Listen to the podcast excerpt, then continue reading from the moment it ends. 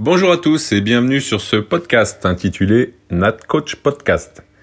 Je suis Eric Rebourg, cadre technique à la Fédération française de natation, et j'ai créé cet outil à l'intention des entraîneurs de natation afin de favoriser un échange d'expériences sur l'entraînement et sur tous les paramètres du métier d'entraîneur. Au cours des différents épisodes, j'échangerai avec des entraîneurs de tout niveau, ainsi qu'avec des experts qui interviennent auprès de nous et des athlètes, comme les préparateurs physiques, les préparateurs mentaux, les kinés, les scientifiques. J'espère que ce podcast aidera vos réflexions sur votre action et vous donnera l'envie de creuser un peu plus. Bon podcast Eh bien, bonjour à tous, bienvenue sur ce nouvel épisode du podcast.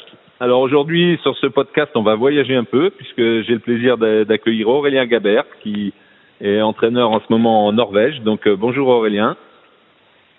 Salut Eric. Euh, bah, merci de, de, de, répondre présent là pour ce, ce nouvel épisode. Euh, bah, je vais te laisser te présenter un peu ton parcours d'entraîneur, euh, euh voilà, de, comment tu as démarré, puis euh, jusqu'à jusqu'à maintenant ou ce que tu as fait.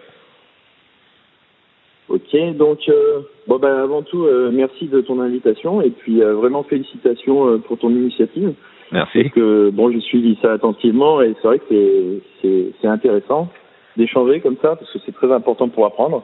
Mhm. Euh, alors voilà, bah, mon parcours, euh, bon, je, je, vais essayer de faire pas très long. J'ai eu un parcours qui est un, un petit peu atypique euh, parce que j'étais pas nageur. Euh, j'ai découvert la natation euh, plutôt tard. Euh, j'ai commencé à m'investir un petit peu dans le milieu de la natation à 17 ans quand j'ai passé mon BNSSA. Mhm. Et après, quand je suis parti à la fac, euh, bon, au début, j'avais, je voulais être euh, professeur, enfin, professeur de PS. Hein. Ouais. Et euh, bon, j'ai eu un enseignant euh, qui me, qui donnait des cours de natation, qui était aussi entraîneur à la fois, Martin Garret à Saint-Étienne, qui m'a donné un petit peu le, le virus. Ouais. Et donc après, je me suis investi un peu plus dans la natation et je suis, et je suis parti après mes trois années de fac. je suis parti faire un Bézanne. Euh, D'accord. Voilà, donc j'ai passé mon Bézanne. Et après, euh, donc j'avais envie de, de, de, rentrer un peu plus dans le milieu de la natation. Donc euh, j'ai eu de la chance euh, de, de prendre une, un poste dans, dans ma ville, euh, ma ville d'enfance de, de Rouen. Donc c'était un mmh. petit club. Et euh, j'ai commencé à bosser là-bas. Donc je, touchais un petit peu à tout, aux écoles de natation, aux groupes compétition et euh, au travail sur la structure du club aussi. C'était très intéressant parce qu'il me laissait un peu carte blanche. Euh, donc ça a été une, première intéressante, une première expérience intéressante qui a permis de, de développer plusieurs compétences. Euh, mais après cinq ans, euh, voilà, j'avais envie d'un peu de changement et c'est vrai que bon, j'avais des nageurs, euh, des nageurs. Bon, on avait un niveau modeste, hein, on arrivait à se qualifier un petit peu pour les, les championnats de France ou euh, jeune. Euh, donc voilà, mais c'est vrai que j'étais assez curieux du haut niveau et, et c'est vrai quand je voyais à la télé les nageurs de, de ce calibre, je me disais mais qu'est-ce qu'ils font euh, vraiment pour arriver à ces niveaux quoi. Mmh. Euh, donc euh, voilà, et j'ai eu de la chance euh, lors d'un meeting de rencontrer un coach de haut niveau qui bosse à l'étranger, qui s'appelle Fred Verniou. Ouais. Et j'ai pas mal échangé avec lui justement pour savoir un petit peu son parcours, parce que bon, euh, vu que j'étais attiré par le haut niveau, euh, je voulais savoir un petit peu comment il avait fait. Donc il m'a raconté ça et puis il m'a proposé euh, de, de venir le, le, voir là où il était en Espagne et de l'assister. voilà. donc moi, j'ai fini mon expérience à Rouen.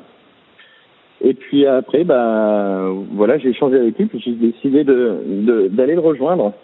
Ouais. donc donc voilà, c'était euh, c'était bénévole, hein, j'étais pas payé, euh, mais voilà, je suis parti avec quelques économies et, euh, pour suivre un petit peu un coach de haut niveau dans un dans une structure qui était euh, dans la structure de San Cugat, euh, ouais, donc à Barcelone, ouais. euh, à côté de Barcelone, ouais, une grosse structure.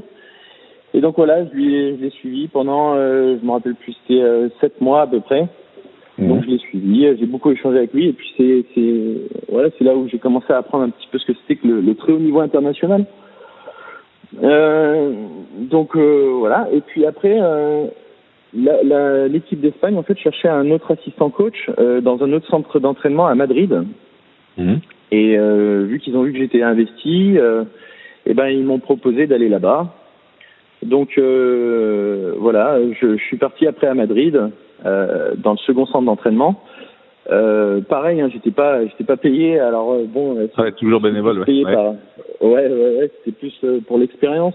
Alors bon, je vivais dans une dans une chambre dans une dans un appartement avec une petite famille espagnole et, et, et, et, voilà et donc j'ai commencé cette expérience à Madrid donc c'était super intéressant c'était avec un coach qui s'appelle Bart Cizierowski mmh. c'est un, un, plus un, un, coach de sprint donc c'est vrai que c'était euh, assez différent euh, à l'époque il coachait euh, Konrad Cierniak là qui a été euh, qui, qui, à cette époque a été champion d'Europe du sans pape et voilà, il m'a il m'a laissé euh, prendre beaucoup d'initiatives et ça a été super formateur. Voilà, je suis resté pareil, euh, 6-7 mois là-bas. D'accord. Ouais. Euh, donc voilà, mais bon, euh, fallait bien vivre. Donc euh, après, euh, voilà, je, je, je, cherchais un, un job, un, ouais. un job intéressant, voilà.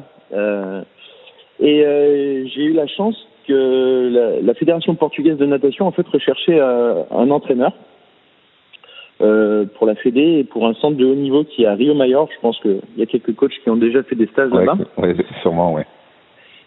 Et, euh, et donc voilà, et la fédération espagnole m'a appuyé.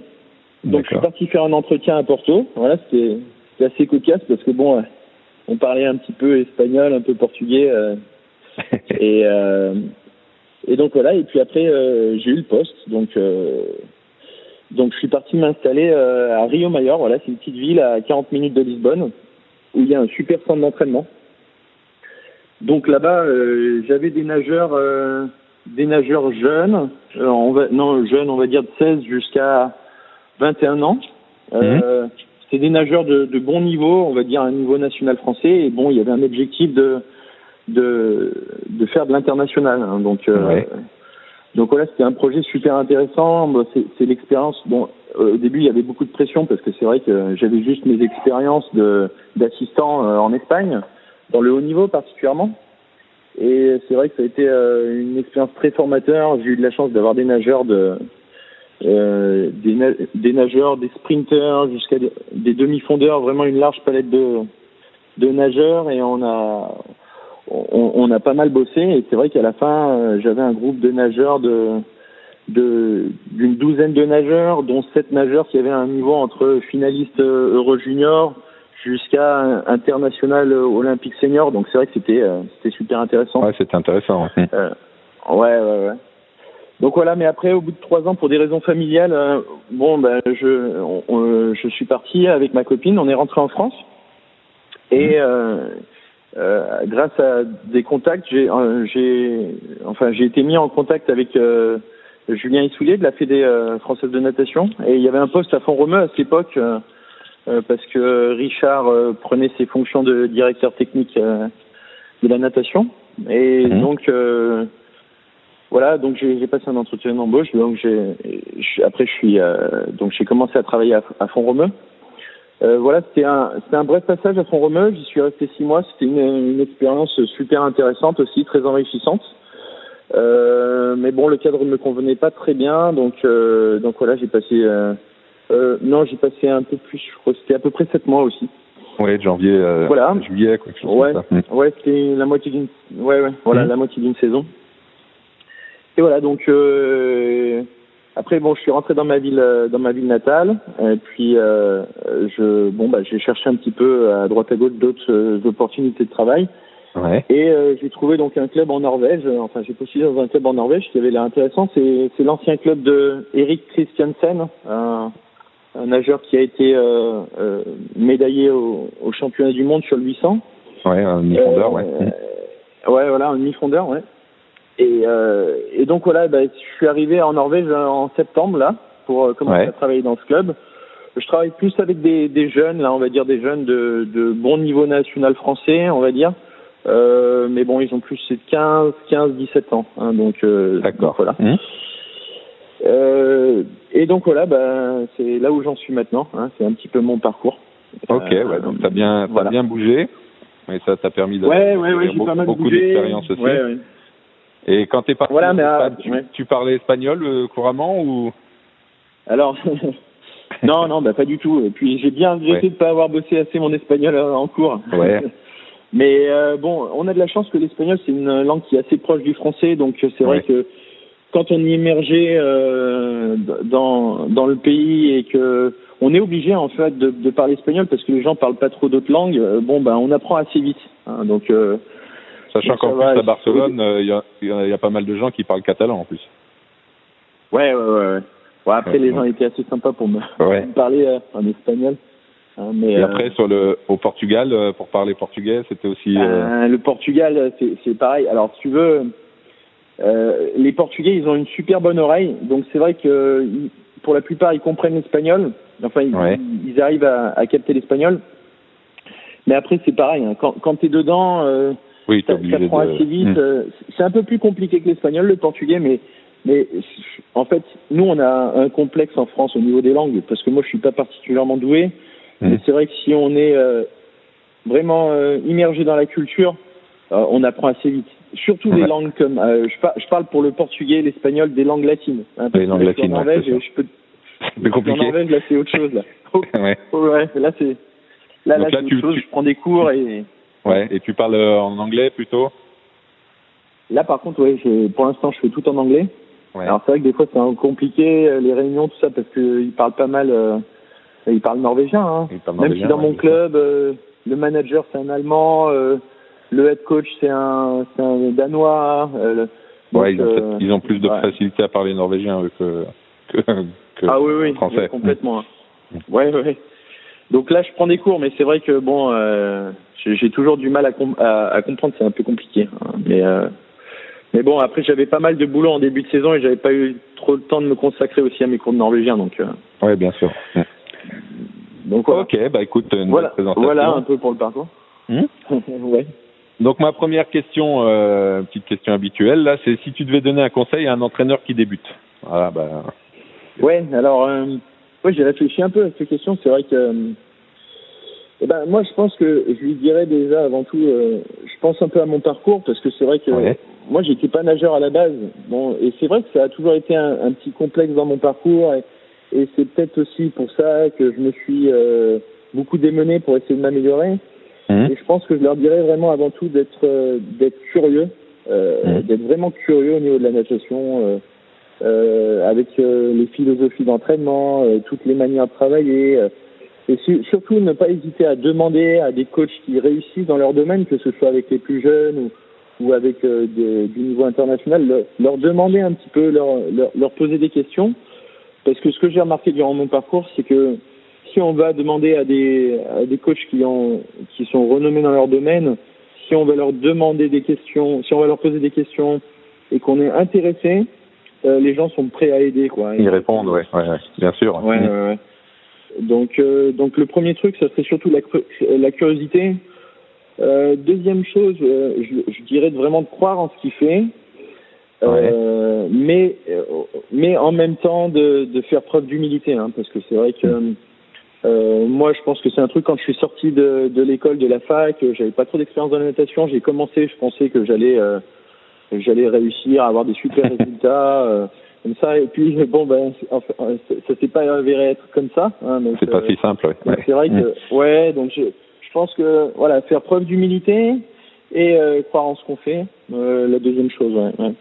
Et puis euh, une dernière chose, ça serait surtout, euh, ça serait aussi, ouais, s'attendre à ce que, à ce qu'il y ait un fossé entre la théorie et la pratique, hein, mmh. entre ce qu'on apprend à l'école et, et euh, ce à quoi on est confronté tous les jours. Euh, c'est vrai qu'en théorie tout se passe bien, mais finalement, quand on est au niveau de la pratique, on a des solutions à, à trouver qu'on n'a pas forcément appris à l'école, et on doit parfois être inventif, quoi. Et, et euh, bon, il y a une grosse, une grosse différence quoi entre, voilà, entre la théorie et la pratique. Voilà, c'est ce que je ouais. lui dirais. Ouais. D'accord. Et donc là, ma petite deuxième question, c'est, euh, tu as ouais. un nageur, un nageur ou une nageuse hein, de, de 10 ans en face de toi qui vient te voir et qui te dit, ben, moi, ouais. je veux faire carrière en natation. Voilà, qu'est-ce, qu'est-ce que tu lui dirais, toi? Quel conseil tu lui donnes et, et voilà, comment ouais, tu... ouais, euh, alors bon, bah, si, si je dois m'adresser à un nageur de 10 ans, euh, je pense déjà dans un premier temps, je lui dirais qu'il faut, qu'il faut, c'est un peu ce que les autres coachs ont dit, hein, qu'il faut qu'il prenne du ouais. plaisir mmh. et qu'il s'amuse, quoi. Hein, vraiment, c'est, c'est, c'est avant tout c'est ça. Hein. Euh, surtout bon à 10 ans, c'est, c'est s'éclater.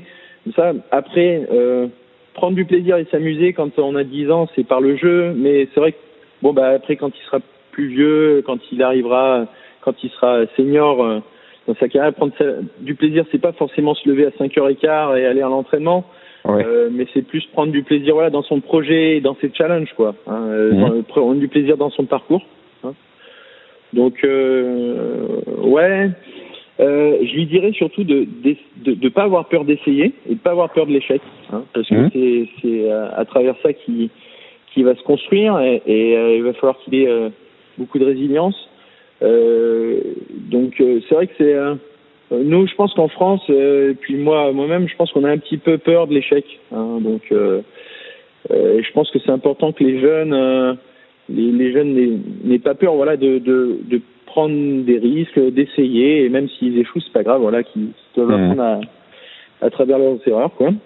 Et, et la dernière chose que je lui dirais, bah, ça serait de faire confiance à son coach, hein, mmh. de, de, de, de, communiquer avec lui, et, euh, et de bien comprendre que son coach, voilà, ce qu'il veut, c'est qu'il progresse et, et voilà, qu'il ait confiance en lui, quoi. Hein. donc, euh, donc voilà, un peu, moi, mmh. ce, que, je dirais, ouais, pour un, un, jeune de 10 ans. Hein. Je, je, pense que j'essaierai d'être plus positif, pas trop lui dire, parce que bon, on sait que pour avoir une carrière de nageur, euh, c'est vrai que c'est le parcours du combattant. Hein, selon oui, oui, ça demande un je arrivé, mais bon, ça demande du temps. Mmh.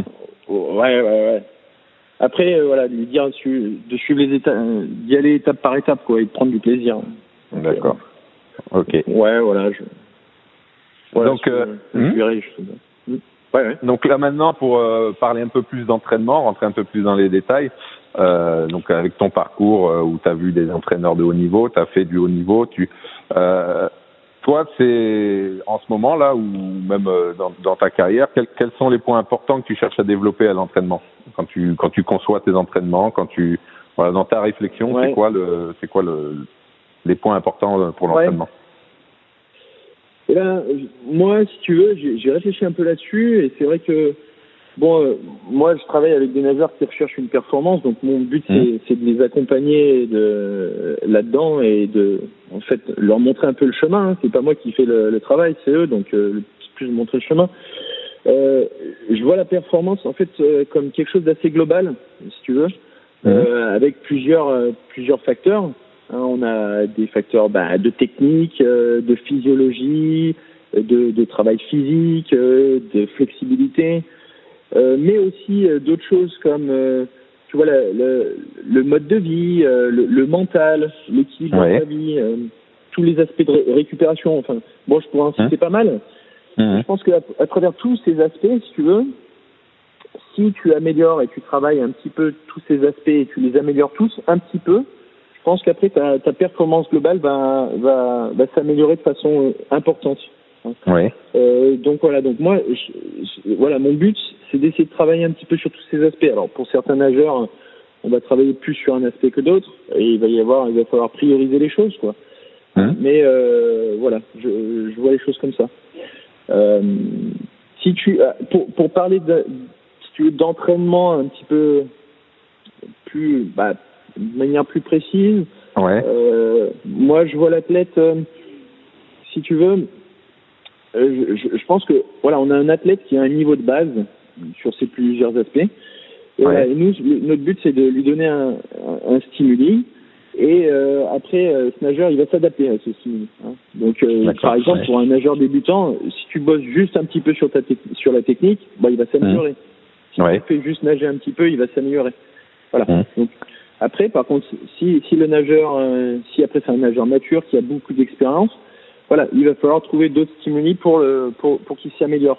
Sachant que dans ma petite carrière d'entraîneur, s'il y a un truc que j'ai bien remarqué, c'est que si on lui donne toujours les mêmes stimuli, le même stimulus, eh ben, il n'y a pas d'amélioration. Donc euh, c'est vrai que c'est c'est à nous de trouver les idées tant tant qu'il s'améliore. Voilà. S'il s'améliore en faisant des choses générales, ben moi je continuerai à faire des choses générales. Mhm. Euh, par contre, après, s'il y a une stagnation, après c'est à nous de trouver la solution et de changer les stimuli. Donc, Donc tu vas euh, attendre, tu vas attendre qu'il y ait une stagnation pour modifier ce que tu proposes à l'entraînement ou? Oui, ouais, euh, enfin, je, je, vais essayer. Euh, là, par exemple, tu vois, là, j'ai plus des jeunes. Euh, Et ben, on essaie vraiment de bosser sur tout, quoi. Sur le fond, le sprint, on essaie vraiment de toucher à tout. Et pour moi, s'il s'améliore, ben, ça va. Ouais, je continue dans cette voie. Si je sens qu'après, j'attends peut-être pas qu'il stagne, mais si je sens euh, que à l'entraînement, ben, ça avance moins bien. Après, voilà, je vais essayer de chercher, chercher quelque chose d'autre pour qui qui se désorganise et qui s'adapte de façon différente. Euh, ouais, donc euh, donc voilà. Après, bon, euh, comme ça, il y en a qui vont se dégager plus comme des sprinters, plus comme des mmh. demi-fondeurs, et après, plus tard, après, quand ils sont un peu plus vieux, après, on adapte, euh, on adapte et on, parce que je pense que quand on parle un petit peu des volumes d'entraînement et toutes ces choses, je pense que si on veut être bon nageur de 400 et plus, bah, il faut un, un vraiment bon volume d'entraînement. Ouais. Et euh, voilà, quand on quand on veut être sprinter, il y en a besoin de moins, mais il y a besoin de bosser sur d'autres aspects qui sont super importants.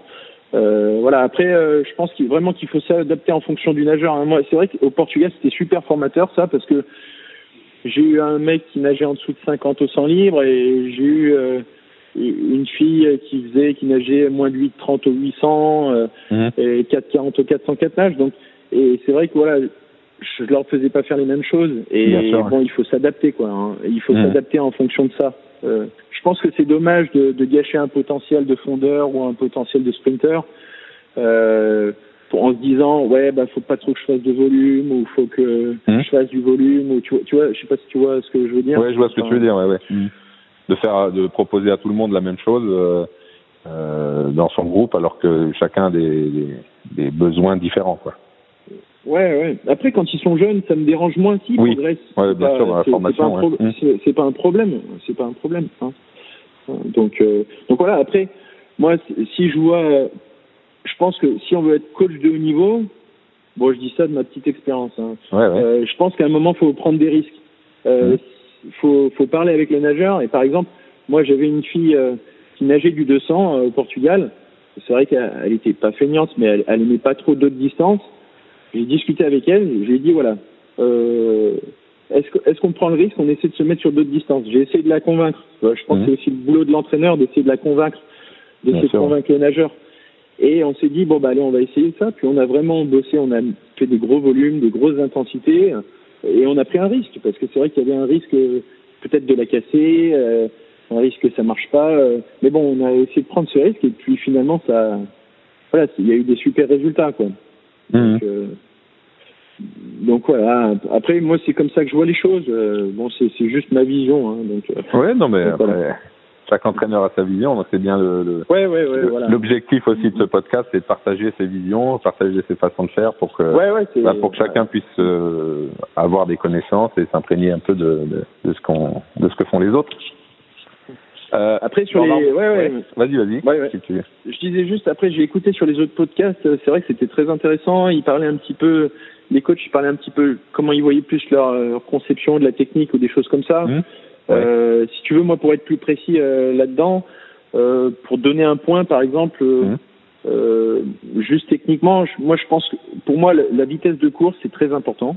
Ouais. J'en fais un petit peu tous les jours mais je dis pas des grosses sollicitations tous les jours, hein, mais j'essaie de la toucher un petit peu tous les jours.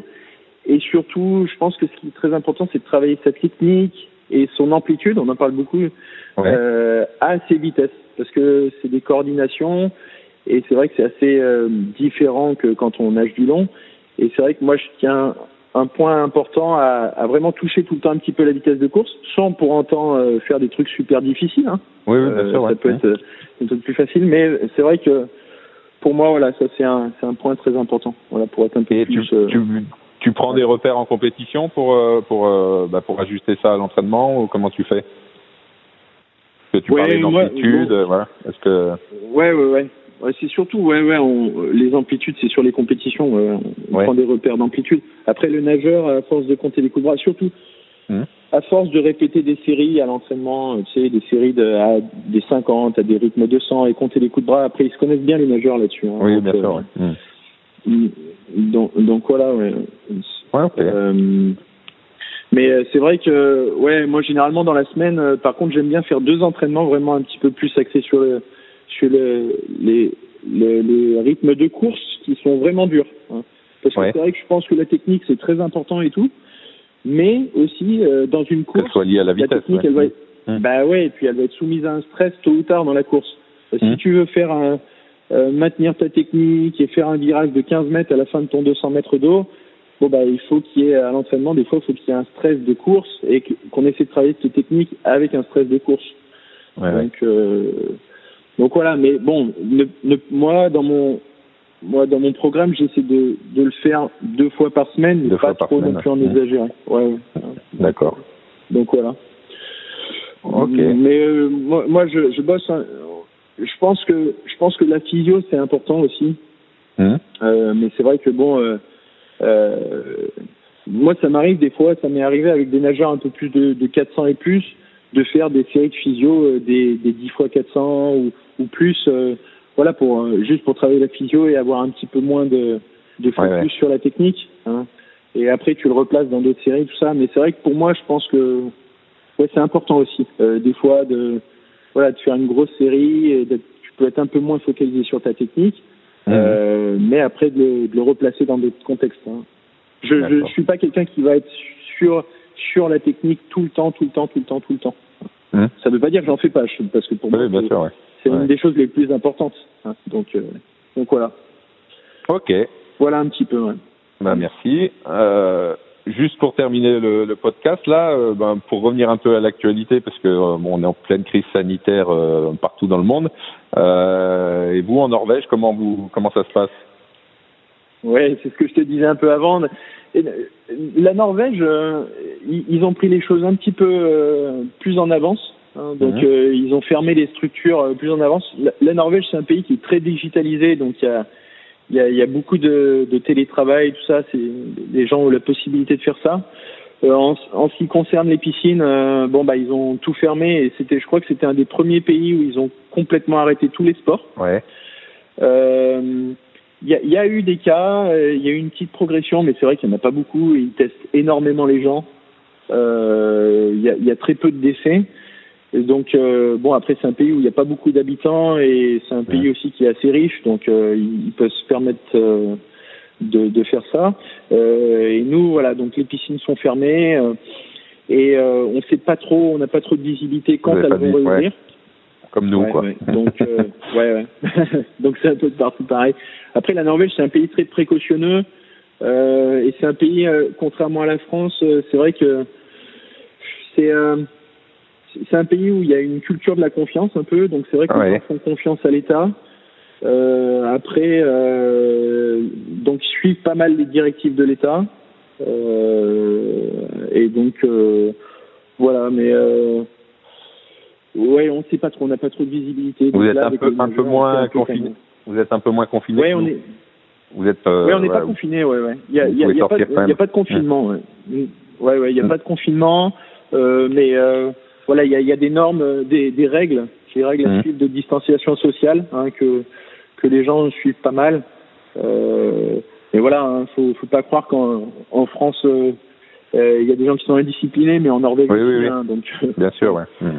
Donc euh, donc voilà, mais euh, ouais, on n'a pas trop de visibilité. Là, là, ils ont réouvert les écoles Ouais. et ils ont, euh, il y a une euh, des une liste de règles énormes pour, euh, enfin pour s'assurer qu'il n'y ait pas de contamination. Voilà, voilà. Oui, Mais bon, ils on sont va très prévenants. euh, et, et puis c'est bon. euh, par contre, ils ont de la chance, c'est qu'en Norvège, ils sont capables de faire plus d'individualisation, quoi. hein, donc euh, Mm. parce qu'ils sont moins nombreux, Ils sont euh, moins, plus de ouais. budget, donc euh, ouais, ouais. Donc euh, donc ça, forcément, ça aide, quoi. Et Ok. c'est vrai que puis Mm. ouais, voilà. Non, bah, ouais, ouais, si tu veux, si tu veux rajouter. Ouais, Bon, bah, ouais, non, écoute. non, bah, je j'ai pas, pas mal parlé. Ouais, bah écoute, je te remercie beaucoup de, bah, de cet échange riche. Et puis, bah, euh, je te souhaite euh, une bonne reprise de l'entraînement quand, quand, les, quand les bassins chez vous rouvriront. Et puis qu'on se revoit euh, très rapidement euh, autour des bassins. Merci Eric, c'était super sympa. Et puis, bah, encore une fois, félicitations pour ton initiative. Et, et puis voilà, à très bientôt sur le bord des bacs. Ouais, à bientôt. Si vous avez des questions sur ce podcast, n'hésitez pas à aller sur la page Facebook NatCoach Podcast. À bientôt pour un nouveau podcast.